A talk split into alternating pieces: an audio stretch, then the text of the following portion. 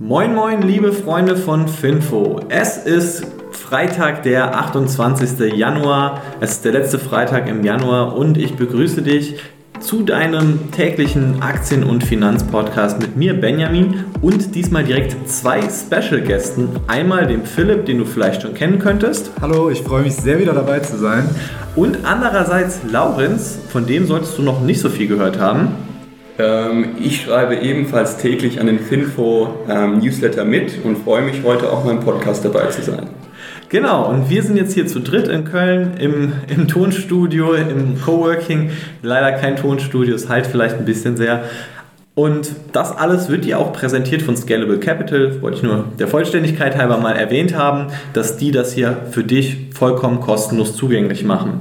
Die Themen für heute sind Apple, Meta, LG Energy, SAP, die Chipbranche und zu guter Letzt noch ein paar amerikanische Unternehmen, die Quartalszahlen berichtet haben, wie zum Beispiel Tesla oder Mastercard. Ich beginne den Podcast heute mit Apple. Ja, Apple hat verkündet, dass sie jetzt ihr iPhone auch als Zahlungsterminal verfügbar machen wollen. Also das heißt, man braucht nicht mehr diese Hardware beispielsweise von Square oder von SumUp, die man mit dem iPhone kombiniert, um eine Kreditkarte dann damit zahlen lassen zu können, sondern mit den NFC-Chips im iPhone und einem Software-Update soll das dann in Zukunft auch so möglich sein.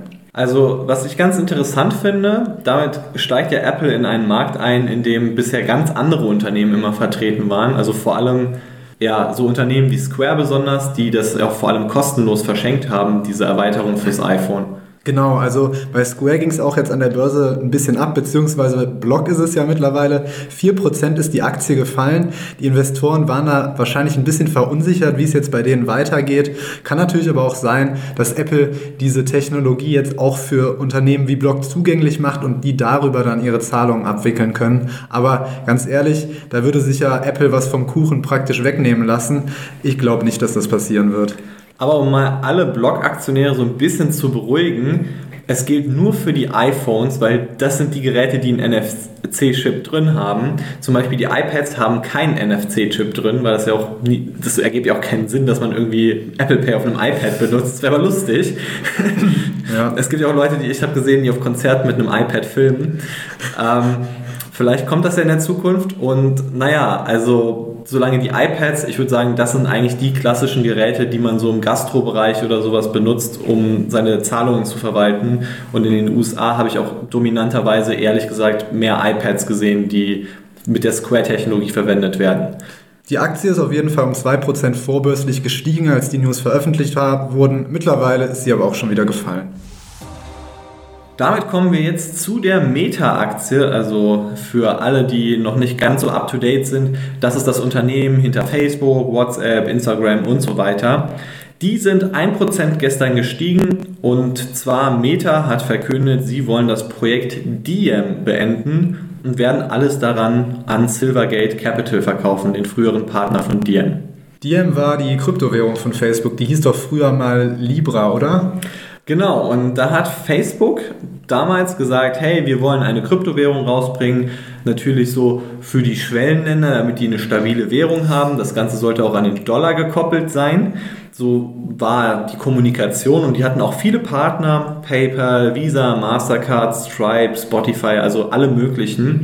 Und ja, dann hat der Regulator, also so die USA haben dann gesagt, wir sind da heftig dagegen und dann war die Konsequenz, dass alle Partner quasi ausgestiegen sind, weil die Angst hatten, reguliert zu werden. Und was bedeutet das für mich äh, als Facebook- oder Meta-Aktionär jetzt konkret? Muss ich mir Sorgen machen oder? also, äh, Laurenz, nee, es ist ja im Prinzip eine gute Sache, weil jetzt Meta gesagt hat, sie sind einfach raus aus der Sache, sie entledigen sich so ein bisschen dieser Regulatorik. Ich hatte auch immer das Gefühl, dass das so ein bisschen Weltherrschaftsfantasie ist, die Meta da fabriziert hat. Und ich finde es auch ganz gut, dass sie sich jetzt aus dem Zahlungssystem einfach zurückziehen. Sie sollen es vielleicht mal mit WhatsApp probieren, dass man da einfach mal bezahlen kann. Das wäre vielleicht eine interessante Idee. Und alles andere, also so Kryptowährungen, sollen sie einfach vielleicht anderen Leuten überlassen. Immerhin eine kleine positive Nachricht gibt es. Die EU hat die Übernahme von Customer zugelassen. Das ist so ein Startup, das das Meta aufgekauft hat letztes Jahr oder ich glaube ja letztes Jahr für eine Milliarde US-Dollar und die sind so ähnlich wie Zendesk und da kann man einfach über die verschiedenen Kanäle, die Meta so betreibt, alles zusammen in einer Plattform kommunizieren mit Kunden. Ich habe noch Schlagzeilen aus Südkorea. Ähm, da wurde gestern der Rekord für den äh, größten Börsengang des Landes gesprengt mit LG Energy, Energy Solution. Die haben sich mal eben äh, 10,7 Milliarden US-Dollar an Kapital besorgt, um äh, im Batteriegeschäft jetzt so richtig loszulegen. Die wollen eine Fabrik in den USA aufbauen und dort ähm, Experten schätzen, dass 2025 ähm, mehr als 50 Prozent aller in den USA hergestellten Elektroautos mit Batterien von LG Energy unterwegs werden. Ähm, damit wird LG Energy zum richtigen Titan des Landes, ist aktuell mit 100 Milliarden US-Dollar äh, das zweitwertvollste Unternehmen. Südkoreas. Und genau. was ich ziemlich krass fand auch, LG Energy ist mehr wert als GM und LG Energy ist auch mehr wert als Ford. Also so als zwei der größeren Kunden, die LG Energy jetzt schon und auch natürlich in Zukunft haben wird. Und was ich auch sehr interessant finde, LG Energy ist auch mittlerweile mehr wert als LG Chem, was die Muttergesellschaft eigentlich von LG Energy ist. Also man kann über LG Chem theoretisch günstiger an die LG Energy Aktie rankommen. Man muss aber dann dazu sagen, bei LG Chem stecken auch einfach noch sehr viele andere Chemiesachen da drin. Man muss vielleicht gerade auch noch erwähnen, ähm, die Aktie von LG Energy äh, oder das Unternehmen ist heute auch nur so viel wert, weil die Aktie einen extrem guten Handelsstart hingelegt hat. Äh, laut Bloomberg hat sie mal eben 68 Prozent äh, zugelegt seit Beginn. Ja, mein Depot heute leider noch nicht. Ja, auch die SAP hat Quartalszahlen berichtet und die Aktie hat es nicht so gut vertragen. Die ist nämlich um 8% gefallen. Lag jetzt aber nicht unbedingt am vergangenen Quartal und am abgelaufenen Jahr. Da haben sie nämlich die Analystenschätzung tatsächlich übertroffen. Nur leicht, aber immerhin übertroffen. Auch das Cloud-Geschäft wächst recht gut. Aber das Problem sind eigentlich eher die Aussichten. Denn SAP hat jetzt ähm, zwei Unternehmen übernommen. Einmal Taulia und Signavio. Sehr gut, genau. Und ähm, obwohl sie die beiden über, äh, Unternehmen übernommen haben, sind die Aussichten gar nicht angepasst worden. Also es gibt für 2025 mehrere Erwartungen des Unternehmens und der Free Cashflow, die Targets dafür, die wurden nicht angepasst und die Analysten fragen sich, ja gut, warum werden zwei Unternehmen übernommen und die Aussichten werden nicht angepasst? Ja, da ist so das etwas langsamere Wachstum von SAP das Problem und deswegen haben sich da ein paar Investoren von der Aktie verabschiedet. Damit wären wir auch schon bei der Chipbranche angekommen und hier gibt es direkt zwei Unternehmen, die relevante Quartalszahlen berichtet haben. Einmal Teradyne, die sind nach den Quartalszahlen um 27% eingebrochen und Lam Research, die sind um 7% eingebrochen. Lam Research ist so ein Zulieferer für die Produktion von Chips, also so ein Anlagenhersteller und Teradyne, die sind ein Anlagenhersteller für das Testen von Chips. Und gerade, also bei Lam Research war es so, Umsatz ist um 22% gewachsen, bisschen die Prognosen verfehlt, also die Schätzungen der Analysten. Alles, würde ich sagen, im Rahmen. Die hatten gesagt, wir haben Lieferkettenprobleme, kann sein, dass nächstes Jahr nicht ganz so toll wird. Würde ich sagen, ist verkraftbar. Bei Teradyne ist es so, die haben 16% Umsatzwachstum hingelegt, aber die haben gesagt, ja, hm, unsere Umsatzprognose, die sieht jetzt nicht mehr so rosig aus. Also die lag tatsächlich deutlich 17% unter den Schätzungen der Analysten.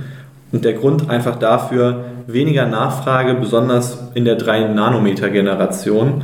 Und da wollte ich noch einmal einfach warnen, die Chip-Anlagenhersteller, also gerade Applied Material, das ist so einer der größten, die gelten immer so ein bisschen als Vorbote der ganzen Chipbranche und als Vorbote der gesamten Wirtschaft. Also die geben einen ganz guten Ausblick darüber, wie die mittelfristige Zukunft aussieht.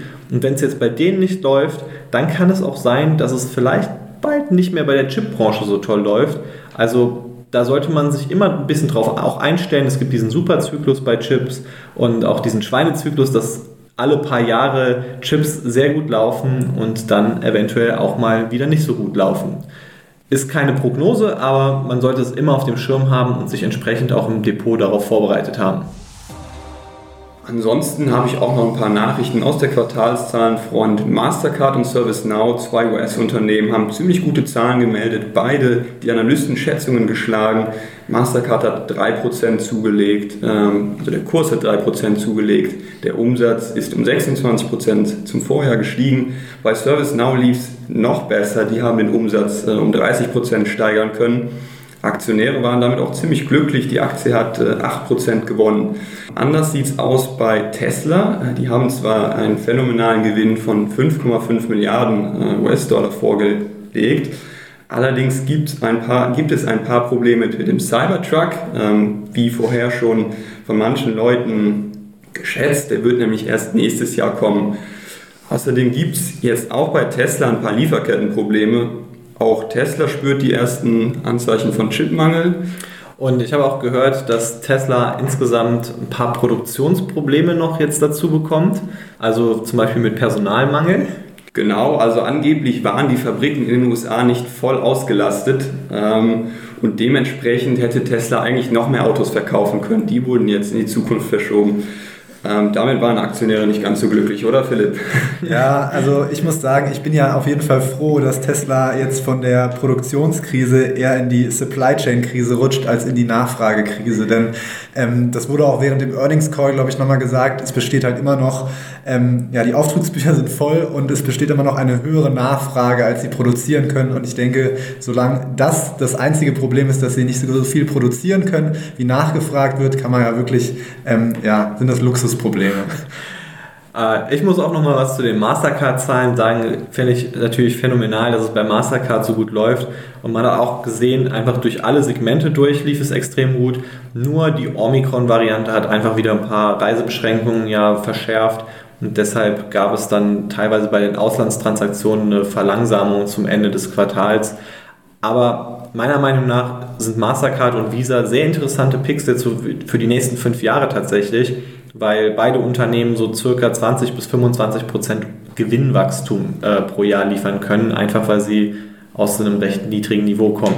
Ja, und in Bezug auf ähm, die Apple News, die wir jetzt heute hatten, wird es ja auch wahrscheinlich für Mastercard und Visa, können das ja eigentlich eine gute News sein, weil es wird jetzt ja wieder mal vereinfacht, Kartenzahlungen anzuwenden. Und ja, äh, Visa und Mastercard sind da ja auf jeden Fall die größten Player im Game und profitieren am meisten davon. Das war es jetzt auch schon mit dem Finfo-Podcast. Du könntest uns enorm unterstützen, wenn du uns bei deinem Podcast-Player folgst und, und uns am besten auch noch bewertest. Ansonsten natürlich ein schönes Wochenende. Mach's gut. Ciao. Ciao. Ciao auch von mir.